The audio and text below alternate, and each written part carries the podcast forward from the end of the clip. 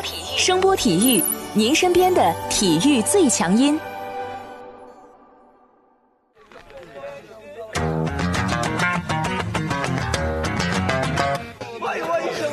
Yo, yo, it's boogie time？Come on, let's swing it, alright? 看 NBA 风云，聊 NBA 故事，这里够有趣，这里够专业，没错，这里就是大话 NBA。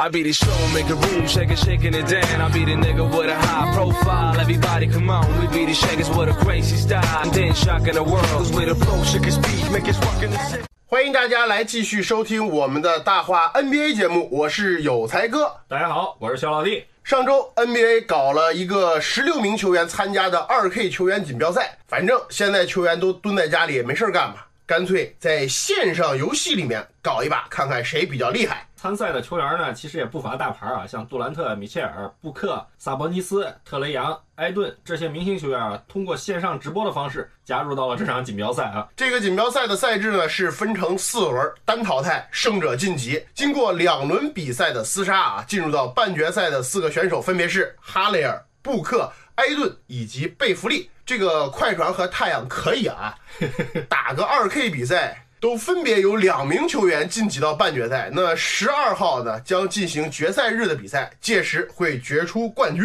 停摆期这个比赛作为一个娱乐活动啊，其实是蛮有噱头的。想想啊，这 NBA 球员啊，特别是球星，在这个线上打 NBA 的游戏，确实挺有意思啊。而且呢，有很多比较好玩的事儿啊，像这届比赛的这个一号种子杜兰特啊，选择使用的球队是洛杉矶快船，结果第一轮就翻车了，被热火的小琼斯给干掉了啊。这小琼斯呢，选择的球队是密尔沃基雄鹿，你说这是不是冥冥中预示着什么呢？你这是要带节奏是吧？你玩游戏嘛，对不对？你不带节奏有什么意思啊？大家图个乐子啊。其实这届锦标赛搞得挺不错的啊，在线的观众也挺多的。按照这个势头，估计 NBA 会时不时的就搞点这种娱乐活动，观众呢也能从球员的直播里去更加了解这些大牌球星。那可不，你看人家小帅，一看都是平时不接地气儿，对吧？别的球员都研究打游戏，你看波克打的多好，他整天打赏女主播，活该第一轮被淘汰啊！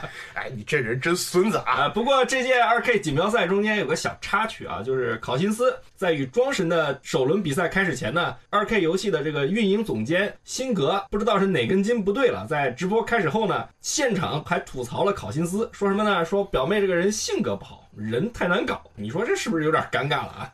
他是搞营销的，对不对？你这么搞，你让这些 NBA 球员怎么想？以后谁敢来参加你的这个直播比赛？指不定你下次直播的时候吐槽谁呢，对不对？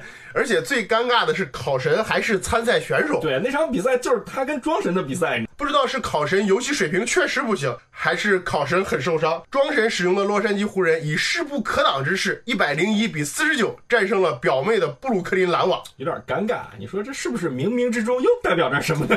哎，又开始带节奏了啊！这个事儿吧，我觉得本来嘛，不管输赢，选手和观众都是闲着没事干，图个乐子。但是因为辛格这么一搞，这个气氛就有点古怪了啊！啊，都是误会，都是误会。哎，对不对？对对对，误会误会，好吧。说实话啊，看着他们玩的这么过瘾，哎，我也控制不住我的麒麟臂了啊！这两天入手了二 K 二零，要不然抽机会咱俩也直播现场搞一把。行不行啊你？这个话应该我问你，不要忘了，机器在我这儿，我有大把大把的训练时间。你现在后悔还来得及啊！说的也是啊，买的游戏机游戏是吧？你说我家那 i 三的电脑连电脑版都带不起来啊，有点尴尬。先不说这么多，啊咱就是说，如果咱俩也搞一把的话，你用谁？那肯定凯尔特人呐，你用开拓者对不对？凯尔特人对开拓者有没有看点？行，就这样决定了。我用开拓者啊，我这俩得好好练练。啊，行行行，看这休赛期把我们俩给无聊的啊。呃，休赛期呢是比较无聊啊，大家没事儿干呢，就容易发生口水事件。最近呢，东尼桑因为一句话引发了他跟活塞名宿本华莱士的一场口水战。起因呢是上个月啊，甜瓜跟韦德在一个直播节目里面，韦德提到零三年他们选秀那一年的时候，力压安东尼的二号新秀达科米利西奇。当时呢，安东尼愣了一下，想不起来这个人啊。随后呢，瓜哥表示，如果当年他是被活塞选中啊，可能他的职业生涯里面会有两到三个总冠军。其实吧，瓜哥当时这么说，我觉得也没什么别的意思。但是呢，活塞零四年夺冠的功勋本华莱士就不乐意了啊。针对瓜哥的言论，他表示安东尼来了会破坏球队的化学反应。你一句话让 NBA 的名宿就这么掐起来了啊！不过我觉得他们俩这么说都挺没意思的。啊，是挺没意思的。你说你安东尼好歹是个人物，对不对？没冠军就没冠军吧。我也没听说过像马龙这样的人说，当年如果他去哪哪哪，自己会有几个总冠军，对不对吧？不过大本其实我觉得有点杠啊，毕竟你们俩又没做过队友，怎么能说明白到底合不合适呢？而且这还不算完啊，双方喷起来就喷起来吧。结果曾经活塞的主教练拉里布朗表示，当时没有选甜瓜是个错误。好，这样热闹了。啊，主帅直接打脸是吧？对呀，你公平的讲，咱们现在没法去评价达科米利西奇这位球员究竟值不值得活塞用榜眼签去签下他。为什么这么讲？因为活塞选中他之前的零二到零三赛季，活塞是东部的第一，球队里面已经有后来夺冠时五虎阵容的四个。当时应该是差个拉希德·华莱士，我记得啊。华莱士是零四年的一笔三方交易里来到活塞的嘛，当时被乔·杜马斯视为活塞夺冠的最后一个拼图。当时华莱士其实还是属于生涯的这个巅峰期啊，而且他到球队之后呢，是直接把活塞原来四号位的这个奥库给挤到了替补席。这样的话，整个球队里边的进攻核心就是比卢普斯和汉密尔顿，防守核心呢就是普林斯和本华莱士。这样的球队，说实在的啊，我觉得他们根本没有功夫去培养年轻人。事实上，这个达科米利西奇在新秀赛季里面，拉里布朗也没给他什么机会。他当时对这个塞尔维亚的小帅哥其实是很不感兴趣啊。但你看看掘金，零二到零三赛季的时候，西部倒数第一，拿到甜瓜之后，直接当未来基石来培养。其实两个人的这个新秀赛季的成长环境是完全不同的啊。抛开所谓的什么天赋啊、潜力这些东西不说啊，米利西奇确实没有在一个相对很好的一个成长空间里去发展。至于本华莱士所说的破坏球队化学反应这个事儿，这都是根据瓜哥后来的这些履历，他自己去意淫的，对不对？对反正你夺冠了，对不对？对，而且你现在还退役了。你想怎么说怎么说嘛，对不对？怎么说都没错啊。当时活塞整支球队来说，确实展现出了极强的战斗力，没有什么乱七八糟的东西传出来。就包括拉希德·华莱士这曾经 NBA 有名的刺儿头，在活塞的日子里面也没有捣乱。最重要的还是夺冠了，化学反应就是好。啊，对呀、而且你看看他们总决赛干掉的对手 F 四湖人，这个其实我始终认为啊，那年的湖人啊，虽然说马龙和佩顿都老了嘛，马龙一直还伤病缠身，但当时主要的原因还是科比跟奥尼尔两个人的关系啊，我觉得是当时压倒湖人的最后一根稻草。他俩当时要是没问题啊，即便湖人在那个赛季无法战胜活塞，我觉得也不至于是一比四输掉总决赛。所以说，以当时的情况来说，活塞的这个化学反应在那个赛季确实要好过湖人。那个时候的活塞没有人抢戏，没有人要主导权，球权都在比卢普斯手里了。汉密尔顿为了防守，在夺冠的那一年非常坚决的去打无球，去防守，个人得分从之前赛季的十九点七下降到了十七点六。普林斯和大本本来就是活塞球队里面的防守核心，连怒吼天尊拉希德·华莱士都知道要适时的把自己暴躁的脾气去给收敛一下。而且呢，刚才说到了拉希德·华莱士来了以后，把奥库给挤到替补席上了。奥库呢，这种突然被挤到替补席上的人呢，也没有什么怨言。球队的氛围确实好，你想已经打了半个赛季了，本来主力打得好好的，突然就进到替补了，一般人可能心里多少会有一些想法，对不对嘛？所以说啊，这个球员之间能通力合作，利用自己的特点去放大别人的特点，或者说主动的去放弃自己的一些权利，来让球队能够更好的执行教练的战术体系，让球队表现出更强的战斗力。这就是我们常说的化学反应。而且我觉得啊，化学反应不光体现在球场上球员之间的配合，其实在场下他们的气氛是否融洽，能不能建立出纯工作关系外的一种私交，其实都是一支球队化学反应好坏的直观表现。活塞当时的球风和文化，以及球队整个的气氛啊，除了跟拉里布朗的这个执教风格密不可分之外啊，另外一个其实很重要的原因就是活塞的总经理乔杜马斯那几年的运作啊。两千年的时候，乔杜马斯送走了格兰特希尔，得到了本华莱士和查尔阿特金森。零一年呢，选中了奥库，零二年选中了普林斯。同时，用六年的大合同签下了比卢普斯，并且从奇才交易来了天天被帮主训的体无完肤的汉密尔顿，这些球员其实在当时无一例外都是联盟里面比较没有明星相，或者说跟明星不太搭边的球员。但就这么一帮子人，在拉里布朗这个合理篮球的理念下啊，被捏合成了一个强有力的整体。一个球队的化学反应好坏，其实我觉得啊，是从很多方面来看的。这里面会牵扯的层面比较多，不光是球员，还有管理层的功力。主教练驾驭的能力啊，都是球队化学反应的一个重要因素啊。如果管理层胡搞，无法驾驭球员，比如森林狼的西伯杜，这球队谈什么化学反应？啊，再比如骑士以前那个主教练大卫布拉特，有这样的人在，球队的化学反应肯定不会好啊。不能说把错归结于人啊，而是说比较复杂。西伯杜属于自己拉虎皮，只用自己人；大卫布拉特呢是无法驾驭这些明星，情况不太一样啊。但是我们谈到化学反应，特别是谈到好的化学反应，首当其冲我们就会想到啊，GDP 时期的马刺，在长达二十年的时间里啊，这支球队保持强盛的关键因素就是他们的化学反应好。GDP 里三个人最先出道的邓肯身边有甘当绿叶的大卫罗宾逊，在三个人同时鼎盛的零五到零七这几年里面，吉诺比利是甘心的在球队里打替补，担任第六人的角色。其实以他的水准，当时如果他去到其他球队，完全有能力成为一个核心。后来邓肯年龄慢慢大了。帕克开始挑大梁，邓肯也没有因为角色的变化去争风吃醋，反倒是从自己的第十六个赛季开始，为球队的发展选择了降薪。要知道，很多球员，比如科比，在职业生涯的末期依然要求很高的工资，但邓肯在一二到一三赛季的工资只有九百六十四万。而且马刺的这个球队氛围啊。在 GTP 组合形成以后，一直以一种有家庭氛围的方式存在啊。除了 GTP 这三个人的谦逊以外，主教练波波维奇以及他身后的管理团队，其实在选材方面的喜好，我觉得也起到了很重要的作用。马刺的这些球员整体来讲，他们之间的相处的这个氛围都非常的好。为什么我这么说啊？估计很多球迷都看过马刺代言的一个圣安东尼奥本地 H-E-B 公司的一个广告啊。每年马刺全队都会用他们独特的球队幽默为这个圣安东尼奥当地的连锁超市代言，这也就是他们球队化学反应的一个表现。因为你很难说连续多少年都有一种相同的方式，有一种一致性去为你的赞助商代言。更何况你球队之间的这个队友之间处的很融洽啊。你让吉米巴特勒和森林狼时期的那帮队友去拍拍试试，绝对拍不出那种效果嘛。这个广告很多朋友估计都看过啊。如果你没有看过，那么你 NBA 球迷的经历是不完整的啊！对，特别是马刺球迷啊，你的马刺球迷生涯是不完整的。对啊，我强烈建议大家去看看马刺这帮人真的是邪星啊！除了 GDP 以外啊，像以前的大卫罗宾逊、埃利奥特、米尔斯。保罗·加索尔、阿尔德里奇、莱昂纳德、德罗赞，甚至鲁迪·盖伊都全部有出镜啊！如果你没看过这个广告，在看完之后，你对马刺这帮人会有一个全新的认识啊！那么，除了马刺之外，还有没有这几年球队化学反应比较好的球队呢？前几年的勇士绝对要算吧？你是说七十三胜的那一年？哎，你这不怀好意啊！其实啊，球队的化学反应好，并不一定是球队要夺冠才算。球队夺冠的因素有很多啊。但好的化学反应是从球队的整体气氛里面能够体现出来的。有的球队，比如以前的热火三巨头时期，他们用了一个赛季的代价形成了自己的化学反应。像之前的勇士，从他们以水花和格林为核心开始，在之前的教练以及科尔和球队的管理层的努力下，才逐步形成了很好的化学反应。可能一开始他们的战斗力并没有那么强大，比如在一三到一四赛季，当时的教练应该还是马克杰克逊，勇士已经拥有了第一版死亡五小的所有球员，球队的气氛也很好。但是呢，他们的战斗力其实并不那么强。但在科尔来了之后呢，他通过个人的这个驾驭能力以及全新的篮球理念，把球队的战斗力完全释放出来。格林提上首发，成为球队的枢纽；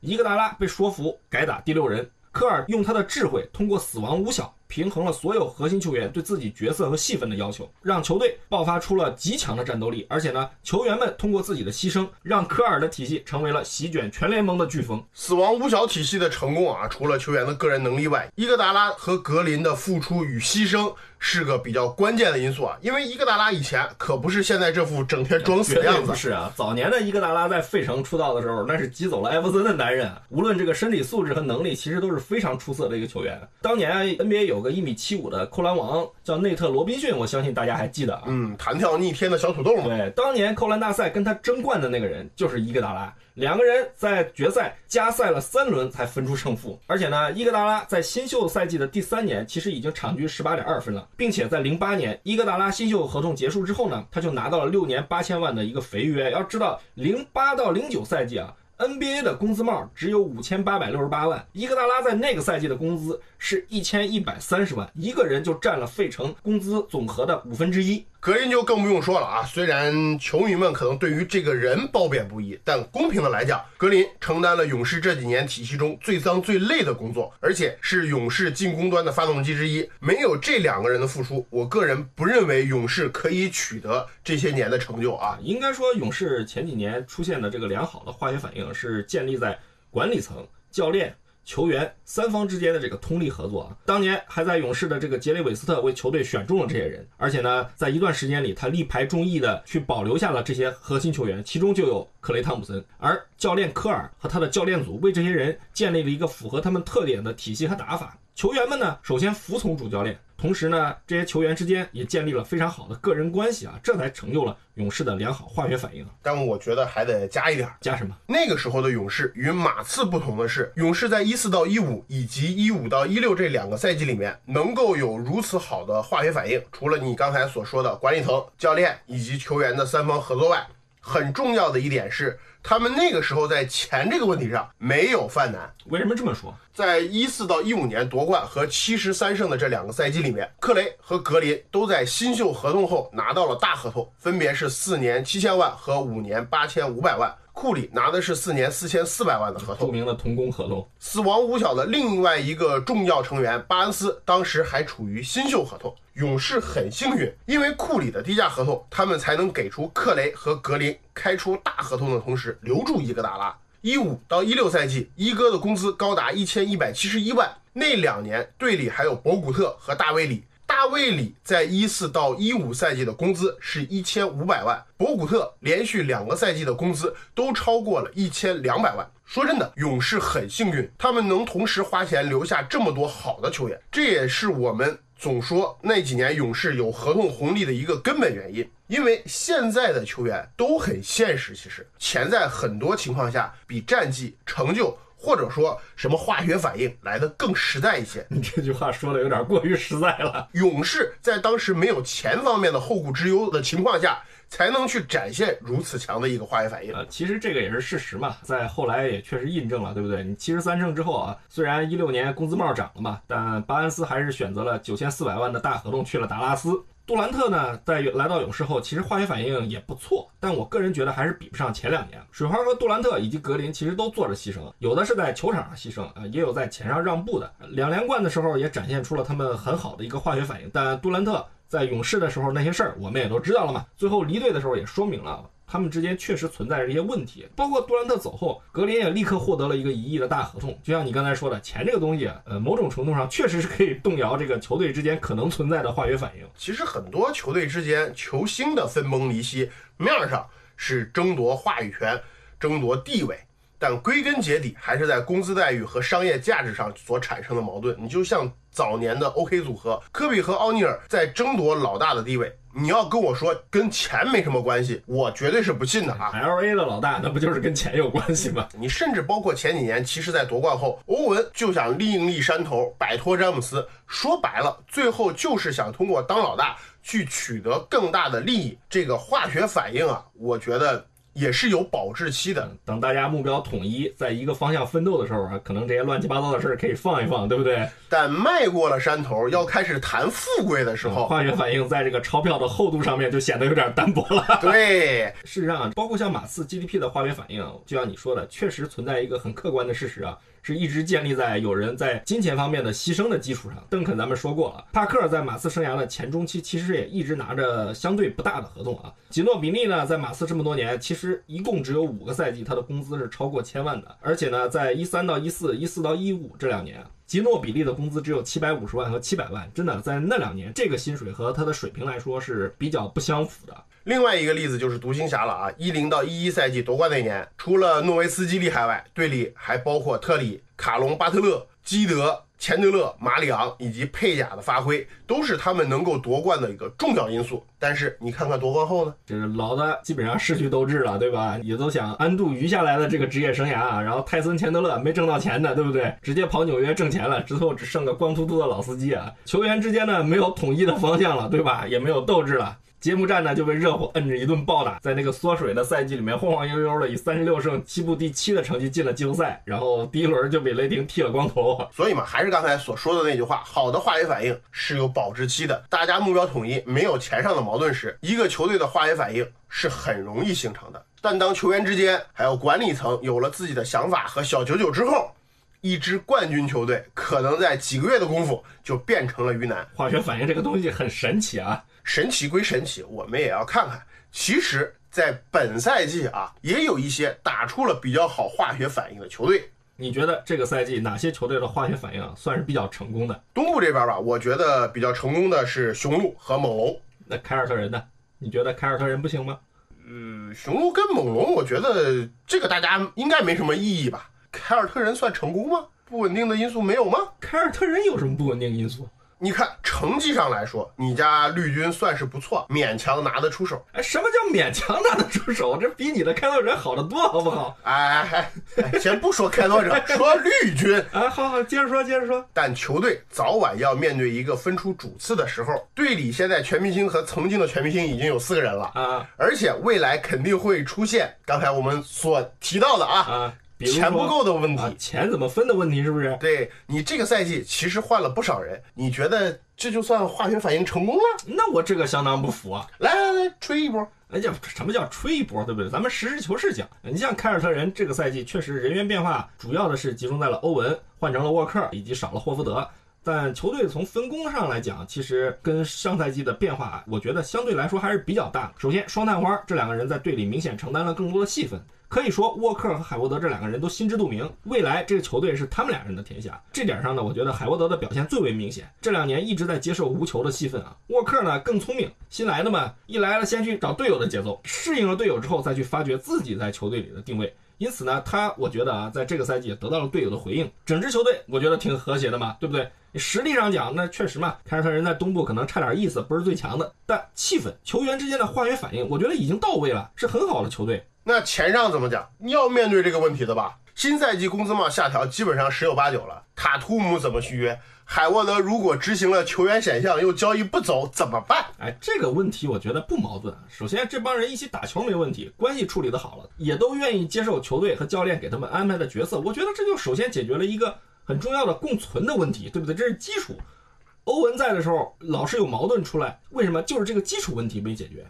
那钱的事儿，首先。肯巴沃克和杰伦布朗已经不存在这个问题了，两个人合同已经拿过了，而且呢，就能力而言，短期内杰伦布朗想要上位还需要磨练，但问题在于塔图姆能不能和他们的共存？对呀，这个小伙也进了全明星了呀，会不会有更高的追求呢？但塔图姆是球队肯定要顶薪续约的人，这点上我觉得其他几个人也不太会出现不服气的情况吧。你首先。海沃德已经接受了新的角色，未来也不会在球队的位置上去跟双探花和沃克较劲。毕竟嘛，大伤之后能力在这儿放着。至于钱，海沃德大概率下赛季会执行球员选项，但是呢，即使他执行了，下个赛季的塔图姆依然在新秀合同里。海沃德的合同与塔图姆的合同基本上是无缝衔接的。我之前也说过，未来海沃德能不能留队，很简单，如果凯尔特人留他，给他开的合同不会大，他只要能接受，绿军还是可以保持现在的阵容，让球队有一个完整性。唯一的问题就是安吉是否会认为对于海沃德的报价是一个有价值的投资。绿军呢也可以选择在下赛季的中期或者一个交易时间点送走海沃德，甚至赛季结束之后不与他续约，主动权全在球队手里。少了他，凯尔特人也不是说不能打。短期的工资压力势必会让这个球队背上奢侈税，但是呢，我觉得他不太会破坏已经形成的球队文化和气氛。从球员的角度上讲，这些球员都是有极强好胜心的人。他们目前展现出来的状态是对职业生涯成就方面的追求大过了钱，或者说他们目前是不用担心钱的事儿吧？主要是不用担心钱，对不对嘛？这就满足了形成良好化学反应的所有前提：教练、球员、管理层三方能够同力合作，有合作的基础。所以我觉得绿军这个赛季真的挺好的。呃，我是说化学反应方面真的挺好的。那打不过人家，这东西是你实力的问题嘛，对不对？那好的化学反应不一定代表着每一个球队的实力一定要达到什么什么阶段。就像马刺那么好的化学反应，中间不是有掉链子的时候吗？这个赛季的雄鹿为什么这么强？是经过几个赛季不断尝试和磨合得来的。最近两个赛季，他们球队的化学反应是一年比一年好。所有人没有什么太大的后顾之忧，该续约的都续约了，几个核心球员该拿到的也都拿到了，剩下的干什么？等着夺冠。人家成绩好是球队磨合的好，实力也到了，让他们的整体战斗力就超过了大部分球队。嗯，这个我同意啊。对你别光同意啊，那你谈谈你家开拓者啊。我觉得开拓者没什么可谈的。为什么没什么可谈？你不是话得说清楚啊，对不对？啊，你挑完事儿了，你就准备当缩头乌龟啊，对不对？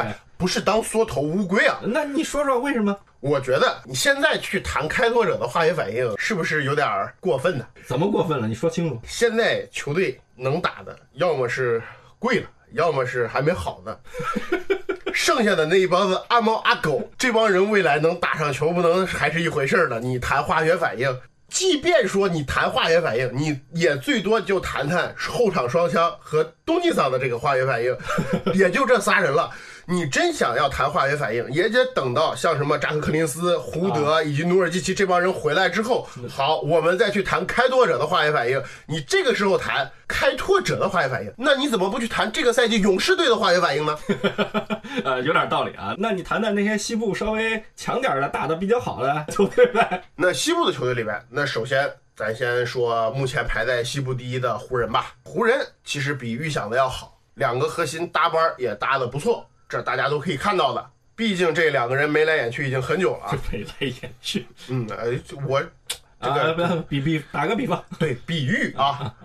但球队里面的角色球员能够和核心建立起比较不错的化学反应，是这个赛季湖人我个人认为比较成功的一点啊。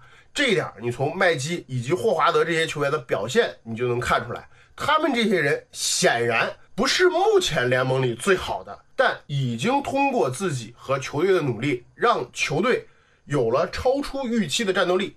唯一可以挑点毛病的，我觉得也就是库兹马了吧。但是抛开外界对他的有色眼镜，从技术特点上来讲，他在跟詹姆斯这种超级球星搭班，确实有点困难。湖人也不可能给他球权或者更大的戏份。啊，库兹马作为一个得分手，确实是他需要有一定的戏份或者球在手里。对啊，所以这就需要他自己决定能够为这个集体付出多少。那你的意思是，他做的不好吗？做不做得好，我现在也没法去很直观的下一个定论。但是我可以肯定的是，这个小伙子已经很努力了。说完了湖人，咱们再说其他的啊。在西部，如果说化学反应好的，我真的觉得应该就是掘金了啊！为什么这么说？这个球队很像前几年的雄鹿，有一个稳定的框架、明确的核心，通过不断的尝试和变化，这支球队已经建立起了很好的化学反应。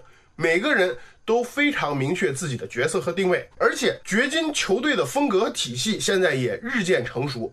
成绩吧，虽然不能全面去决定化学反应的好坏，但绝对是衡量好坏的一个重要的标尺。掘金本赛季在强者如林的西部，应该也算是成功的。他们和雄鹿唯一不同的地方就在于，他们还没有在季后赛证明过自己。其实你说的这一点儿，也是我挺期待在这个赛季季后赛里能够看到的。我不知道掘金在季后赛里能够有什么样的表现？这我知道啊，你一直没舍得奶人家嘛。这跟这有什么关系啊？主要是杜绝非主观因素嘛，是吧？那可惜碰见停摆了嘛。是是，有点遗憾啊。但是掘金从化学反应的这个角度来讲，这个赛季是成功的。那么有哪些强队你觉得是化学反应不太好的？强队你怎么定义呢？那肯定得算是这个赛季的热门，或者说相对来讲。有点呼声的，对不对？成绩呢打的也算不错的球队，有没有这样的球队？那如果要是这样说的话，其实我对快船的化学反应是稍微有点失望的。失望？不是觉得不好啊，是觉得快船应该做得更好。为什么？快船在引进莱昂纳德和乔治之前，已经拥有了一套磨合很长时间的阵容了。对对对，现在又来了两个全明星的锋线。他们也确实在本赛季已经进行的这些比赛里面展现出了极为强悍的战斗力，但事实上，我们本赛季看到的情况是，莱昂纳德、乔治、路威以及哈雷尔这四个快船的强点。相互之间似乎好像并没有形成非常非常好的联系。我的理解是，你是想说他们没有糅合成一个整体，是不是？至少没有达到人们的一种预期吧。就像我刚才说的，他们应该形成一个更好的整体。我觉得这四个人其实在队里的角色定位还是很清晰的呀。而且莱昂纳德和路威的调整，我觉得这个赛季也很明显。因为大家都说这个赛季快船缺这个组织者，特别是在一号位，这两个人在赛季里面都在不断的尝试着调整自己的打法，尽可能去解决这个问题。这个我同意啊，路威是这里面付出我认为最多的一个球员，他的个人能力咱就不用再说了啊，这这个不用去讨论。双核的到来无疑压缩了他的戏份和空间，他个人呢也在努力的去扮演一个组织者的角色。你说在一号位上是吧？对，但路威在球队里面配合最多的人还是哈雷尔。这个可能跟熟悉的程度以及队友的打法有关吧。莱昂纳德和乔治这两个人的个人能力又太强，强到他们似乎不太需要路威去当这个帮他们创造机会的人。当这个 playmaker，而恰巧呢，路威偏弱的无球能力以及他在防守上的一些问题，又让他在两个球星身边有点找不到合适的定位。所以呢，这就让乔治和莱昂纳德似乎也没有找到如何让路威成为他们身边更好帮手的一个办法。甚至有时候，我觉得他俩压根儿就没有开始考虑这个问题。这么严重？可能吧，我只能说可能啊。个人观点是吧？对你反倒是哈雷尔以自己的特点，泡椒以及莱昂纳德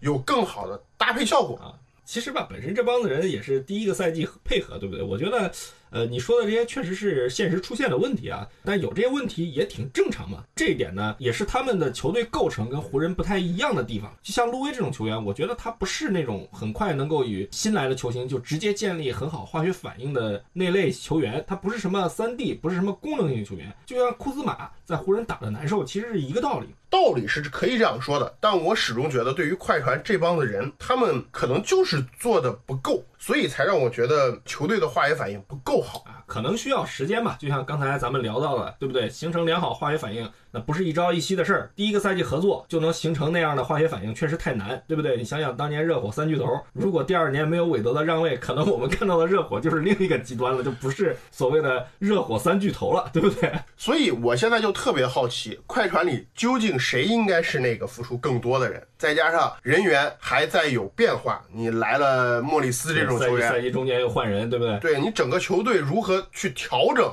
如何想办法去创造出更好的化学反应，甚至说找不到办法了，那么未来的新赛季是不是可以在人员上有所调整呢？啊，就跟爵士一样，是吧？本来磨得好好的，化学反应其实爵士这两个赛季也算不错，大家都很开心。突然因为疫情，哎，两个核心闹掰了。那好，既然没有了化学反应，甚至是无法形成更好的化学反应，那人上面就得动动脑子，你是说这个意思是吧？对对对对对对对嗯。本来我也想说，就这两年爵士化学反应不错的啊，确实闹得比较尴尬。你说这两个人现在因为这是谁传染谁的事儿闹得比较僵啊。虽然都康复了，但是据这个拉查尼亚报道，对吧？就目前还没有出现关系缓和的迹象，而据说有点水火不容啊。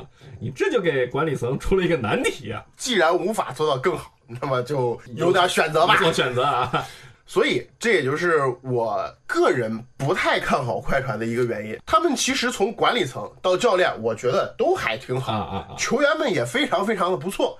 但呃这些球员个人能力不错是吧？对，但这些球员之间所产生的化学反应，真的远不及那些成功球队过往的经验。啊，目前来看啊，可能因为没打季后赛嘛，对不对？我快船到底怎么样，我们也无法通过成绩来具体考证，对不对？对存在这个可能性啊啊，也许人家就是在常规赛里面随便就这么一打啊！就行了。常规赛来塑造球队，这是一个过程，然后季后赛才是淬炼一支球队的大熔炉，对不对？哎，很遗憾，这个赛季就目前来讲啊，我们很难去看到一个正常的季后赛了，也无法去做出一个相对客观的判断，所以只能根据常规赛的直观感受去评价。也许说的不对，也许人家快船就是刚才我所提出的那种设想吧，人家就是在常规赛随便打一打。要什么化学反应，我也不用把过多的这种实力展现出来吧，对对对，就到季后赛了，我把路威藏起来是吧？或者说我球队化学反应就出来了，我这会儿正在调和呢，不知道大家是怎么看待这个不完整的赛季里面各支强队的化学反应啊？这里面我相信肯定有各位听众喜欢的球队。如果大家觉得自己的球队化学反应比较不错呢，也请大家在我们的节目下方留言，发表发表你们自己的意见。好，这一期的大话 NBA 节目就跟大家聊到这里，感谢大家的收听，我是有才哥，感谢大家的收听，我是小老弟，